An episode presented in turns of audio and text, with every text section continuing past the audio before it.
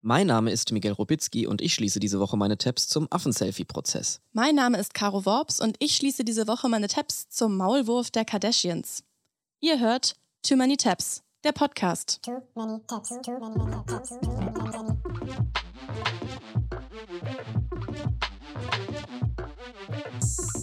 Too many tabs, too many, many, too many tabs, too many tabs, too, too, too, Hey, how you doing, honey? Hey, what's up, hon? What's up? Welcome in RD Audiothek. You got it. got you it. got it. Today it's like about celebrities and stuff. It's a celebrity gossip podcast. Welcome, everybody. Ja, willkommen. Herzlich willkommen bei der ersten Folge Too Many Tabs im Jahr 2023. Frohes Neues! Frohes Neues, Caro, wünsche ich dir auch. Wir treffen uns, wie immer, hier jede Woche, um unsere offenen Tabs zu schließen mit Rabbit Holes, in die wir reingefallen sind.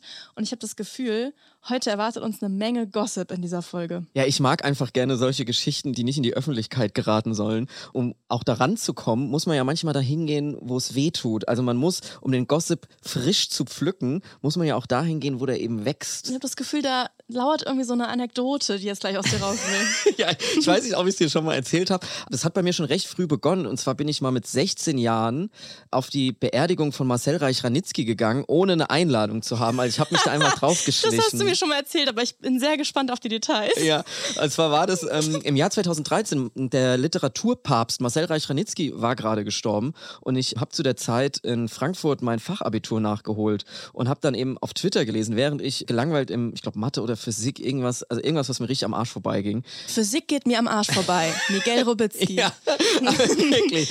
Also mich hat es überhaupt nicht interessiert. Ich mochte die Leute auf der Schule nicht, ich mochte die Lehrer nicht. Ich wollte irgendwie einfach nur raus und habe mir dann gedacht, dann schwänze ich doch stattdessen und schleiche mich eben auf die Beerdigung, weil ich das auf Twitter gelesen habe, dass die gerade stattfindet und da eben ein großes Promi-Aufgebot ist. was man halt so macht mit 16, ne? ja, ich war ein bisschen Schule komischer. schwänzen und auf die Beerdigung von Marcel Reich-Ranitzky schleichen. Ganz normal. Ja, ich weiß auch nicht. Also da, ich habe halt gelesen, da kommt Thomas Gottschalk und Joachim Gauck, Volker Bouvier, ich glaube Frank Schirmacher von der FAZ war auch da, ist auch mittlerweile irgendwie sind viele da. Sehr hochkarätige Gästeliste. Ja, ich habe mir gedacht, ich schleiche mich da eben drauf, weil ich wollte irgendwie diese, diese Kameraleute, da war dann viel Presse, viel Kamerateams und so und irgendwie wollte ich das mal alles sehen und ich wollte die mal in echt sehen. Ich habe zu dem Zeitpunkt ja auch noch nicht irgendwie beim Fernsehen gearbeitet und fand es irgendwie interessant, ähm, mich da raufzuschleichen. Und da habe ich wirklich meinen Schulrucksack genommen, bin aus dem Physikunterricht, habe die nächste Stunde quasi nicht wahrgenommen und bin dann schön in die U4 Bockenheimer Warte eingestiegen und auf diesen Hauptfriedhof in, nach Frankfurt gefahren, um halt Thomas Gottschalk und so zu sehen. Und da war es dann auch wirklich so, also ich, man durfte in die Kapelle nicht rein, da bin ich nicht reingekommen, da war, ist quasi so eine Kapelle, da drin wurden die Reden gehalten, aber es gab davor... Da hast du dich jetzt nicht eingeschlichen. Nee, da habe hab ich mich dann nicht getraut. Mhm. Aber da waren dann davor waren so Lautsprecher, wo man die Reden gehört hat. Also habe ich dann gehört, was Thomas Gottschalk und so, was die alles so da für große Reden schwingen. Und die sind dann auch rausgekommen. Aber Ich habe Joachim Gauck gesehen mit staatsmännischen Gesten, Thomas Gottschalk auch mit seinem Haribo-Grinsen gut aufgelegt. Das habe ich mir dann alles angeguckt und bin dann wieder nach Hause gefahren. Aber ich fand es irgendwie cool, da zu sein. In einer Reihe mit Joachim Gauck, Thomas Gottschalk, Frank Schirmacher und, Und ich. Miguel Robitzky. Richtig. ja. Mega Story. ja, und Promi-Gossip-mäßig geht's auch weiter, habe ich gehört bei dir, Caro. You got it. You got it.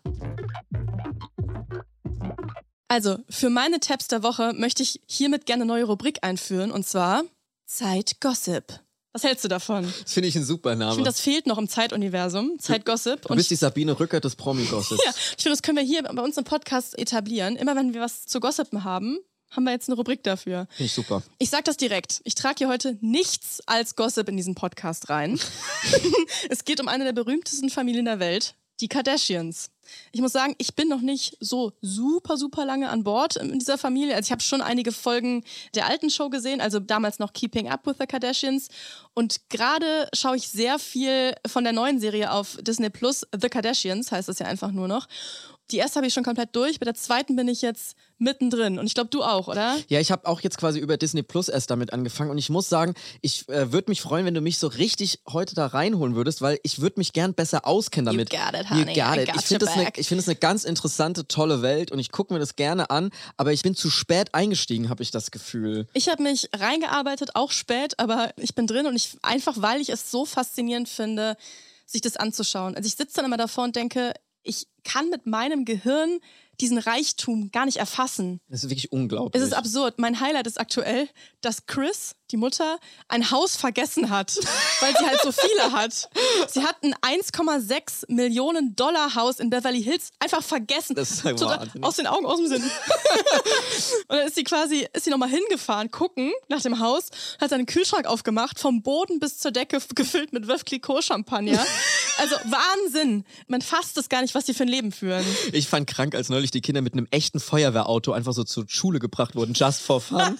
Oder auch als ein ganzer Strand gemietet wurde für einen Heiratsantrag mit tausend Rosen. Also Travis Barker hat dann irgendwie, aber da sagen wir jetzt schon zu viele Namen Legendärer. wahrscheinlich. Auch unsere oft zitierte Ansage von Kim Kardashian an alle Frauen, die es schaffen wollen.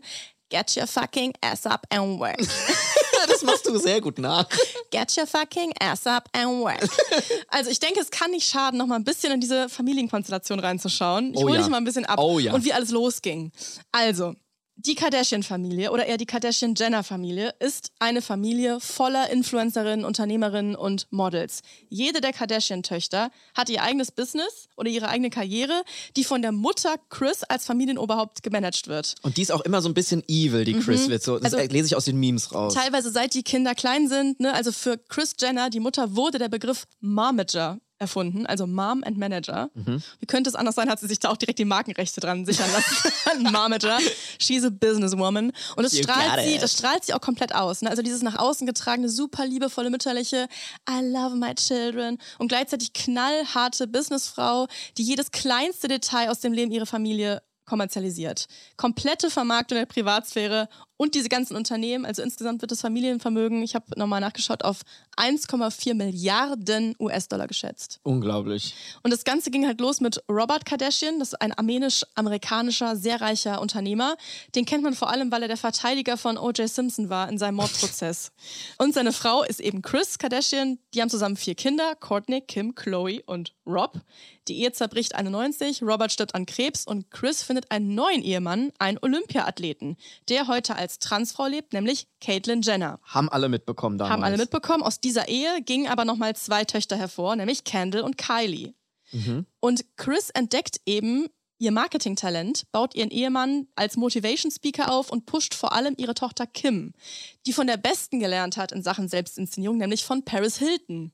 Oh. Die war ab 2003 Paris Hiltons Assistentin und genau wie von Paris wird auch von Kim 2007 ein privates Sexvideo geleakt, was man auch mitbekommen hat. Ist das der Grund, warum Kim so im Fokus ist von diesen ganzen Töchtern? Warum ist sie so die, die Repräsentantin von diesen ganzen? Sie ist einfach die, die die meiste mediale Aufmerksamkeit als allererste quasi bekommen hat. Mhm. Und das hat eben Chris genutzt, dieses Momentum, wenn man so will.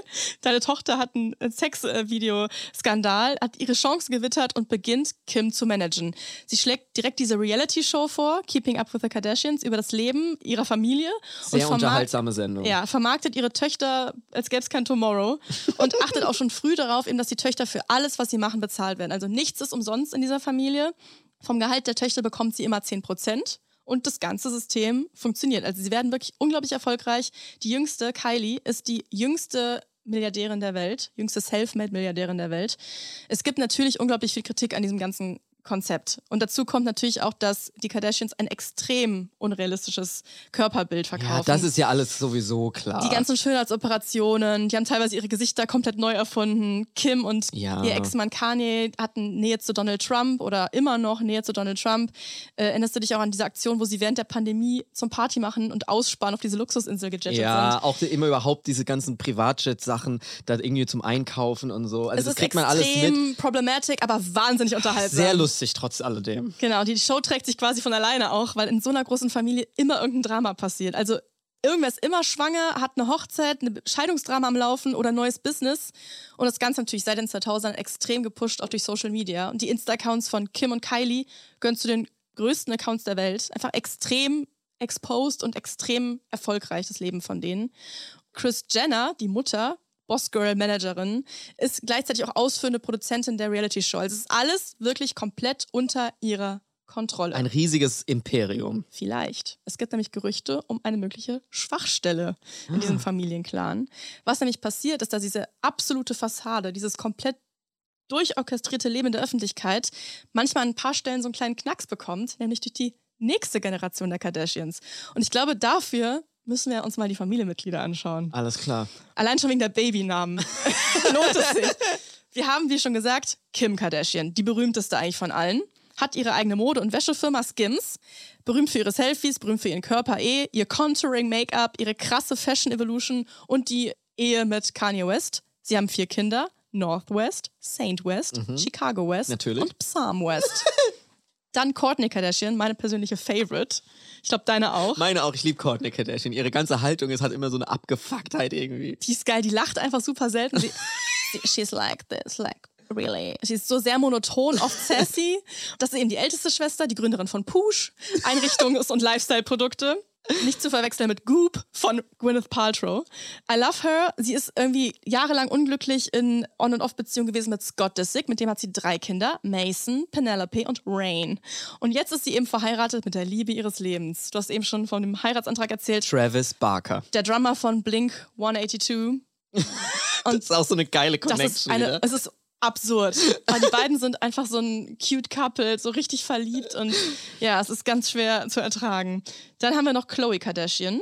Von vielen, glaube ich, die Lieblings-Kardashian, weil sie so ein bisschen so eine gute Seele ist und alles so ein bisschen zusammenhält. Mhm. Hat ihre eigene Modelinie, Good American. Sie ist Gym-Enthusiast und sehr gefühlvoll. Also sie hält so ein bisschen den Laden zusammen. das hat Herz der Familie. Sie hat sehr viel Drama, muss man sagen, erlebt mit ihrem Ex Tristan, der sie mehrfach betrogen hat, der der Vater ihrer Tochter True ist. Und ich spoiler jetzt die aktuelle Staffel.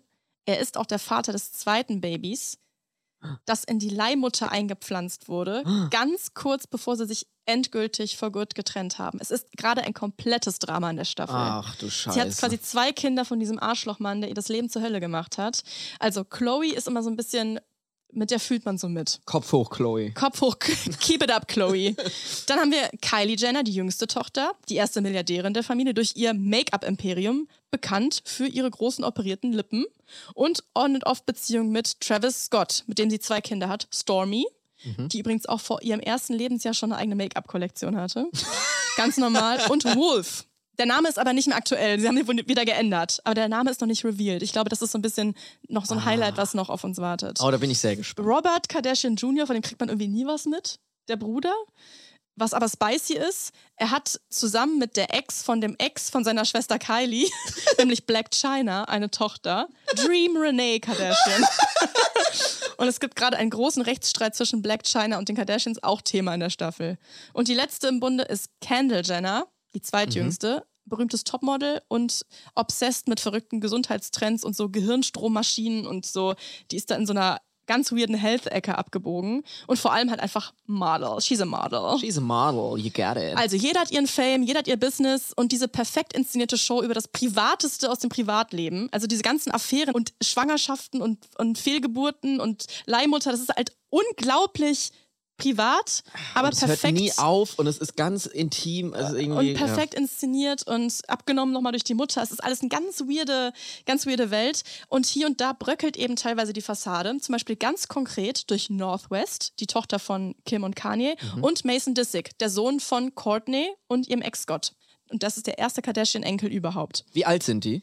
North ist neun aktuell, Mason ist zwölf. Also es sind so die ältesten Okay. Enkelkinder. Okay. North ist eine richtige Diva, extrem bossy und hat auch teilweise gar keinen Bock auf dieses ganze Trara, was ihre Mutter abzieht. Das ist super funny. Also sie wird in diese Familie reingeboren, Du musst sofort performen. du musst performen, du bist schon bekannt, bevor du selber überhaupt irgendwas checkst und musst eben in dieser, in dieser Familie Mhm. Das ist klarkommen. natürlich extrem ungesund. Dann siehst du irgendwelche Sextapes von irgendwelchen Verwandten und Eltern und das Ja. ist ganz unangenehm. Und du kriegst halt mit, wie sie es langsam checkt. Es ist extrem äh, interessant zu beobachten, wie sie halt Kim, ihre Mutter, so anfängt langsam zu shaden in Mm. so Stories. Also zum Beispiel hat Kim das neue Album von Olivia Rodrigo zugeschickt bekommen letztens in der Albumbox, hat eine Insta-Story gemacht mit I absolutely love it, I love the music und im Hintergrund sagt dann noch so You don't even listen to it. du hörst es doch gar nicht. So richtig, äh, richtig sie so bloßgestellt. Sie checkt halt so dieses komplette Diese ähm, Inszenierung. diese Inszenierung. Einmal sagt sie während einer anderen Story zu Kim, warum redest du so? Das ist gar nicht deine richtige Stimme. Nein. Also sie checkt diese ganze Fassade, sie checkt, dass die Mutter eine Fake Voice benutzt, Krass. checkt es komplett. Kim also got called out by both North and Penelope Disick, too, after they agreed that she uses a fake voice when talking to her fans. While making the video, North jumped in to say, What do you think this is? to which a surprised Kim says, Why do I talk different for what? North then said, Kim responded saying, For my videos, I'm the same human being. I don't talk different. So North has checked Kim. I'm the same human being. I don't talk different. ich liebe auch diese Beiträge, wie das gerade schon so. Dann North said, And then Kim she said. said, and das then ist so richtig said, so. American Ja. Gossip Vlogs. Da habe ich auch die meisten Infos her. meine, meine Tabs waren da komplett offen. Hast du neulich gesehen, wie sie diese riesige Minion-Veranstaltung gemacht haben? Ja. Also dieses ganze Haus umdekoriert, weil jetzt der Minion-Film irgendwie rausgekommen ist. Es war natürlich eine komplette Werbeveranstaltung, aber es war Ja. über und über das private Haus mit alles voller Minions gewesen. Also das ist auch wahnsinnig abgefuckt. Das ist normal, ne? Das ist normal, dass diese Minions-Party stattfindet. Du wirst in so ein Imperium reingeboren und sie checkt es halt langsam. Sie checkt auch, wie man live geht auf Insta inzwischen. ist live gegangen, oh macht Gott. eine Roomtour heimlich durch Das das, so ganze ungesund. Haus, Das so shadet die ungesund. Einrichtung. Ich finde das alles super hässlich und läuft dann einfach ins Schlafzimmer, wo Kim gerade im Bett liegt und, und filmt sie einfach. Ah. Mom, I'm live! also im Prinzip macht sie das, was sie seit ihrer Geburt kennt, mit diesen ganzen Kamerateams im Haus, jetzt halt mit ihrer Familie. Payback Time. Finde ich geil. Und kommen wir mal zu Mason Disick, der Sohn von Courtney und Scott. Er ist zwölf und gilt bei den Fans als Savage King. Im März 2020 meldet er sich heimlich auf Insta an. Der Account wird von seiner Mutter Courtney gesperrt. Das stoppt ihn aber nicht davon, es erneut zu versuchen Oh. mit weiteren Accounts. Und in der kurzen Zeit, wo er eben diesen Account online hatte, ist er sofort live gegangen und hat Familiengeheimnisse erzählt. Nein! Mhm. Nämlich, dass Kylie und Travis Scott nicht mehr zusammen waren, angeblich zu dem Zeitpunkt, obwohl sie da gerade das Kind zusammen bekommen haben. Das Und ist der Zwölfjährige. Das ist der Zwölfjährige. Das war 2020, da war er zehn. Das Krank. ist krank, ne? Also, das war total shocking News für alle Fans und das Gegenteil von dem, was in der Show gezeigt wurde, ne? Also, du merkst halt, wie so das Inszenierte, dann das angeblich Öffentliche, Hm. durch das wirklich Geheime Öffentliche, dann irgendwie nochmal untergraben werden kann. Und die bekämpfen sich ja quasi so ein bisschen gegenseitig. Genau, die und diese, Generation. Und diese Videos sind alle, why the family Kardashian should control Mason Disick. Why Ah. Mason Disick is about to destroy the Kardashian clan. Also es ist so super aufgeblasen Ja. natürlich. Ich habe gesagt, ich, heute gibt's nichts als Gossip. und es gibt eben äh, dieses Jahr wieder einen mysteriösen Account, exclusive by Mace, der ganz viel Tease-Bild über die Familie. Und weil Mason da eben so eine History hat mit heimlich Accounts machen, glauben Fans eben, dass er dahinter steckt. Er ist viral gegangen, weil er gepostet hat, ich check überhaupt nicht, warum irgendwer meine Tante Candle ernsthaft gut findet. Die ist so boring und average. Super fies. Seine Oma Chris geschadet, weil sie wie er Oculus Set gepostet hat und meinte, die kann, die weiß gar nicht, wie man das benutzt. Dann wurde er heimlich von seiner Mutter wieder geblockt. Also Leute glauben eben, dass er hinter diesen Accounts steckt, weil er auch teilweise Sachen, die sehr detailliert sind und sich irgendwie als wahr entpuppt haben, die teilweise gestimmt haben, einfach gesagt hat. Zum Beispiel, dass Kylie den Namen ihres Sohns ändern will, ne, von Wolf zu wir wissen es noch nicht, bevor sie es überhaupt verkündet hat. Er behauptet, es soll Knight heißen, also so wie Ritter. Wenn sich herausstellt, dass das stimmt, dann wissen wir, dass er da wirklich hintersteckt. Was der für eine Macht hat. Total. Angebliche Infos über Kim Kardashian und Pete Davidsons Beziehung. Hat behauptet, dass Kylie verlobt ist. Später hat man sie in einem Post wirklich mit einem Ring gesehen. Also, hm, man weiß es nicht. Steckt er dahinter oder nicht? Courtney hat es schon offiziell geleugnet. Aber in Gossip-Kreisen gehen viele halt davon aus und warten richtig drauf. Warten auf den großen Zusammenbruch des Imperiums und darauf, dass Mason mal so richtig auspackt. more than willing to reveal some of the most secret secrets of the Kardashian family, it doesn't surprise anyone that they're going to try their best to control every aspect of his life until he somehow manages to break free of them. Also so sind diese ganzen Gossip-Beiträge. Mason und North werden gemeinsam irgendwie diese, diese Familie in den Ruin treiben. Also es wächst halt eben gerade eine Generation von Kindern ran, die literally jederzeit live gehen können. Da muss gar kein Kamerateam mehr kommen. Und das ist so krank, dass man sich das vorstellt. Die drücken auf den Knopf und können diese Orchestrierung irgendwie Ja. zerstören, in der sie aufgewachsen sind. Die Familie, die Reality-TV quasi erfunden hat, deren Lebenswerk darin besteht, in der Öffentlichkeit zu leben, die funktioniert wegen dieser absoluten Kontrolle von Marmager Chris, fällt jetzt irgendwie so zurück oder gerät vermeintlich außer Kontrolle. Und ich finde das faszinierend zu beobachten. Man wünscht sich ja fast, dass da irgendwas passiert. Ist Ja, die fast Kinder sind ein bisschen schlauer. Ist fast schon eine wissenschaftliche Beobachtung, was passiert, Ja. wenn das in dieses Konstrukt in sich zusammenfällt. Ja, also ich habe wirklich das Gefühl, die Kinder sind ein bisschen schlauer als die Generation davor. Ja. Also haben irgendwie so ein Verantwortungsbewusstsein, ich weiß nicht. Gehen dann da sofort live. Ich finde es eine super Sache. hab also ich bin auf der Seite der Kinder. Ich habe mich sehr geschämt für die Tabs, in der ich diese Woche unterwegs war. Überhaupt nicht, Caro. Aber für, es diese Tabs, Zeitgossip. für diese Tabs hätte ich sofort Physik geschwänzt. Okay, lass mal an deine. ja. Ja, ich hatte diese Woche ein paar Tabs offen zu vielleicht einem der spektakulärsten Prozesse der Menschheitsgeschichte, möchte ich sagen. Spektakulärster Prozess seit dem Spezistreit. Richtig. Es ist noch gar nicht so lange her. Es geht um einen Fall aus dem Jahre 2011 und der hat einen kompletten Medienrummel damals ausgelöst. In today's big board, a battle in court like we have never seen before. It's over selfies taken by a monkey.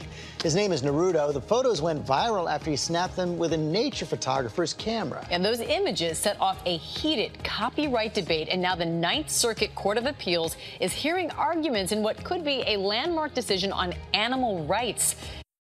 Ja, Das Affenselfie. das berühmte Affen-Selfie, das einen riesigen Prozess über Jahre ausgelöst hat. Man muss sagen, das Selfie ist perfekt. Hast du nebenbei, ich du ich hast hab's das gesehen. Foto gerade das gesehen. ist wirklich, es ist perfekt. Es ist lieb, es ist lustig, es, ist, es sieht ziemlich cool aus und es ist halt ein Affe. Ja, es ist wirklich das Selfie eines echten Affen, der so richtig freundlich und lieb in die Kamera grinst Ja, auch. ganz lieb. Also es ist ein, quasi ein Zufallsprodukt gewesen. Sagen die ein, dazu komme ich gleich. Die Geschichte dieses Fotos beginnt im Jahre 2011 auf der indonesischen Insel Sulawesi.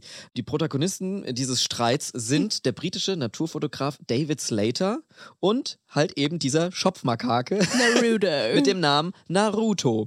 Und Naruto hat eben sich die Kamera dieses Fotografen geschnappt, der sie wohl angeblich in einem unbeaufsichtigten Moment da hat im Regenwald rumliegen lassen, hat sich die Kamera geschnappt und selbst auf den Auslöser gedrückt und dieses Selfie geschossen.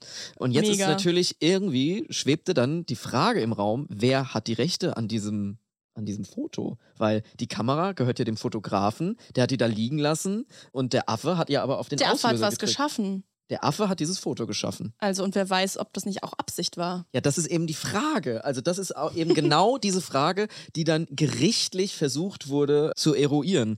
Die Bilder sind nämlich damals dann total viral gegangen und David Slater hat eben erstmal einfach die Rechte für sich beansprucht und hat die ganz normal vermarktet, hat damit quasi auch Geld verdient und irgendwann Wikipedia verklagt, weil die dieses Selfie benutzt haben und damit ging der Streit quasi los. Also Wikipedia hat es einfach benutzt und hat gesagt, ja gut, der Affe hat die Rechte, dann soll uns halt der Affe verklagen und David also, Slater hat gesagt, Slater nee, Moment hat mal. auf sein Copyright bestanden. Richtig. Und dann hat der Affe wiederum auf sein Copyright Naja, der, bestanden. der Affe hat es, glaube ich, nicht so richtig mitbekommen, weil der halt noch auf Sulawesi abgehangen hat. Das heißt, auch dieser ganze Rummel, der jetzt passiert, der ist dem Affen natürlich scheißegal. Das finde ich auch so ga- ganz geil in der Geschichte. Also Menschen streiten sich jetzt um diese Rechte von diesem Foto. Also es ging dann vor Gericht und die Haltung von Wikipedia war halt, nee, Moment mal, das ist halt öffentliches Gut, weil das Foto ist halt von einem Affen gemacht, der eben nicht die Copyright-Rechte hat, wie jetzt ein normaler Mensch. Jetzt ist halt die moralische Frage, wer hat die Rechte an diesem Selfie? Hast du dazu ein Gefühl oder eine Haltung? Also, ich bin auf Seite des Affen aus Prinzip. Ja, der Affe hat keine Lobby. Der Affe ist für mich ein Künstler. Es ist einfach ein verdammt gutes Foto. Es ist ein verdammt gutes Foto. Auf der anderen Seite verdient der Affe damit ja jetzt auch kein Geld. Ne? Also der, das ist halt dieser One Golden Shot von diesem Tierfotografen. Der hat halt einmal dieses Foto, was halt viral ging, was die ganze Welt gesehen hat. Und er verdient da nichts dran, weil der Affe das ausgelöst hat. Also wie dumm ist das denn auch? Also Ja. richtig Pech gehabt. Es gab dann diesen komplizierten Prozess mit der Tierschutzorganisation PETA, die sich dann eingeschaltet hat, nachdem David Slater Wikipedia abgemahnt hat. Und PETA hat dazu eine sehr eindeutige Haltung.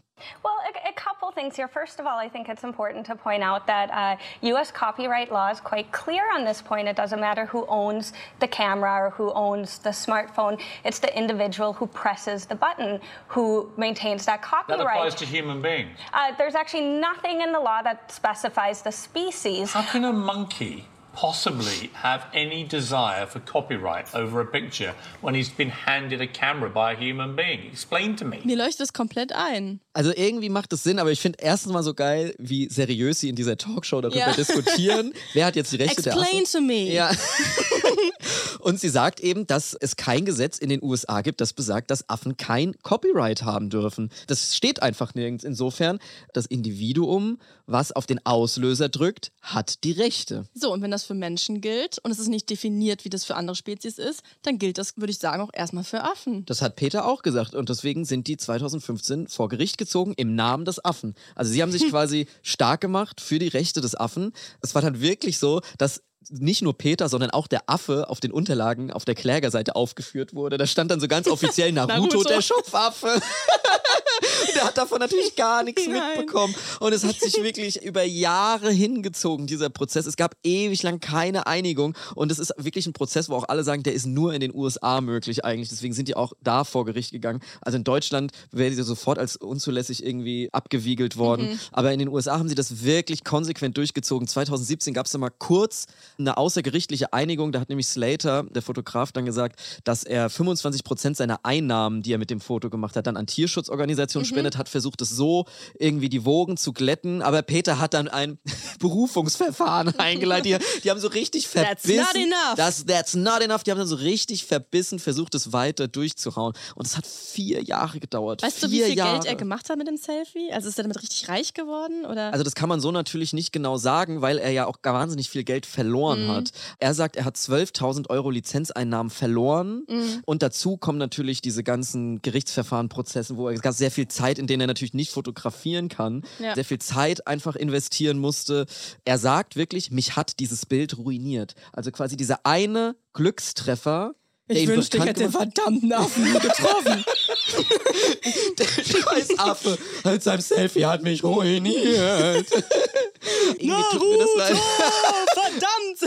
Mein ewiger Erzfeind, Naruto, der Affe, der Schopfmakake.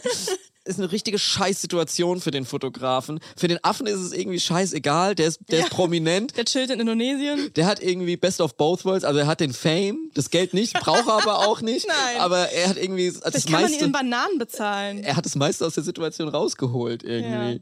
Vier Jahre hat dieses Verfahren gedauert und Peter hat dann tatsächlich verloren am Ende und musste die Anwaltskosten zahlen. Mhm. Das muss man dazu sagen, weil wir ja die ganze Zeit gesagt haben, der Affe ist derjenige, der diesen Auslöser gedrückt hat. David Slater hat dann irgendwann eine neue Geschichte erzählt, in der er ähm, sagt, dass der Affe den Auslöser nur drücken konnte, weil er ihm dem vorher gezeigt hat. Also, dass er quasi dieses Mhm. Selfie mit eigener Intention diesem Affen diese Kamera gegeben hat. Und da gibt es eben unterschiedliche Varianten der Geschichte. Es war halt keiner dabei. Mhm. Also ich habe so ein bisschen das Gefühl, der hat sich dann irgend so zweite Geschichte ausgedacht, die ihm noch mehr Credit geben können. So, ja, ich habe dem Affen gezeigt, wie man fotografiert. Klar. Aber irgendwie so richtig konsequent ist es auch nicht.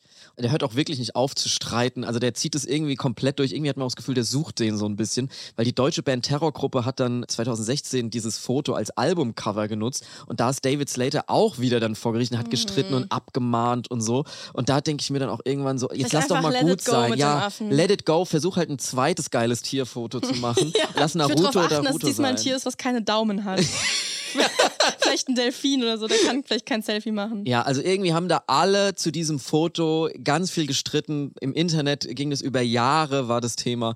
Deswegen schließen wir jetzt mal alle gemeinschaftlich diese Tabs, lassen diesen Affen hinter uns. Der bringt uns nur Ärger. Und David Slater auch. Das würde ich dir jetzt auch wirklich mal empfehlen. Falls Lass du den den Podcast gerade Ruhe. hörst, lass den Affen hinter dir. Versuch ruhig zu schlafen. Also es war Es war wirklich. ein cooles Internetthema auf jeden Fall. Ja. Und wenn ihr im Internet auf irgendwelche Themen gestoßen seid, die euch beschäftigen, dann schickt uns die doch gerne. Wir freuen uns auf eure Rabbit Holes.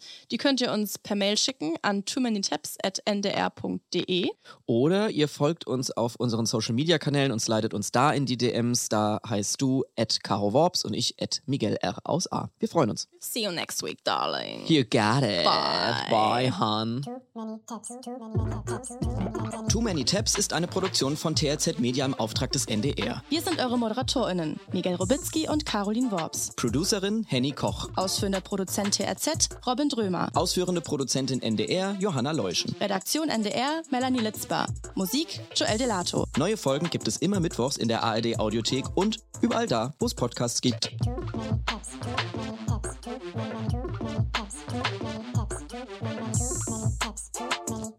Thank you.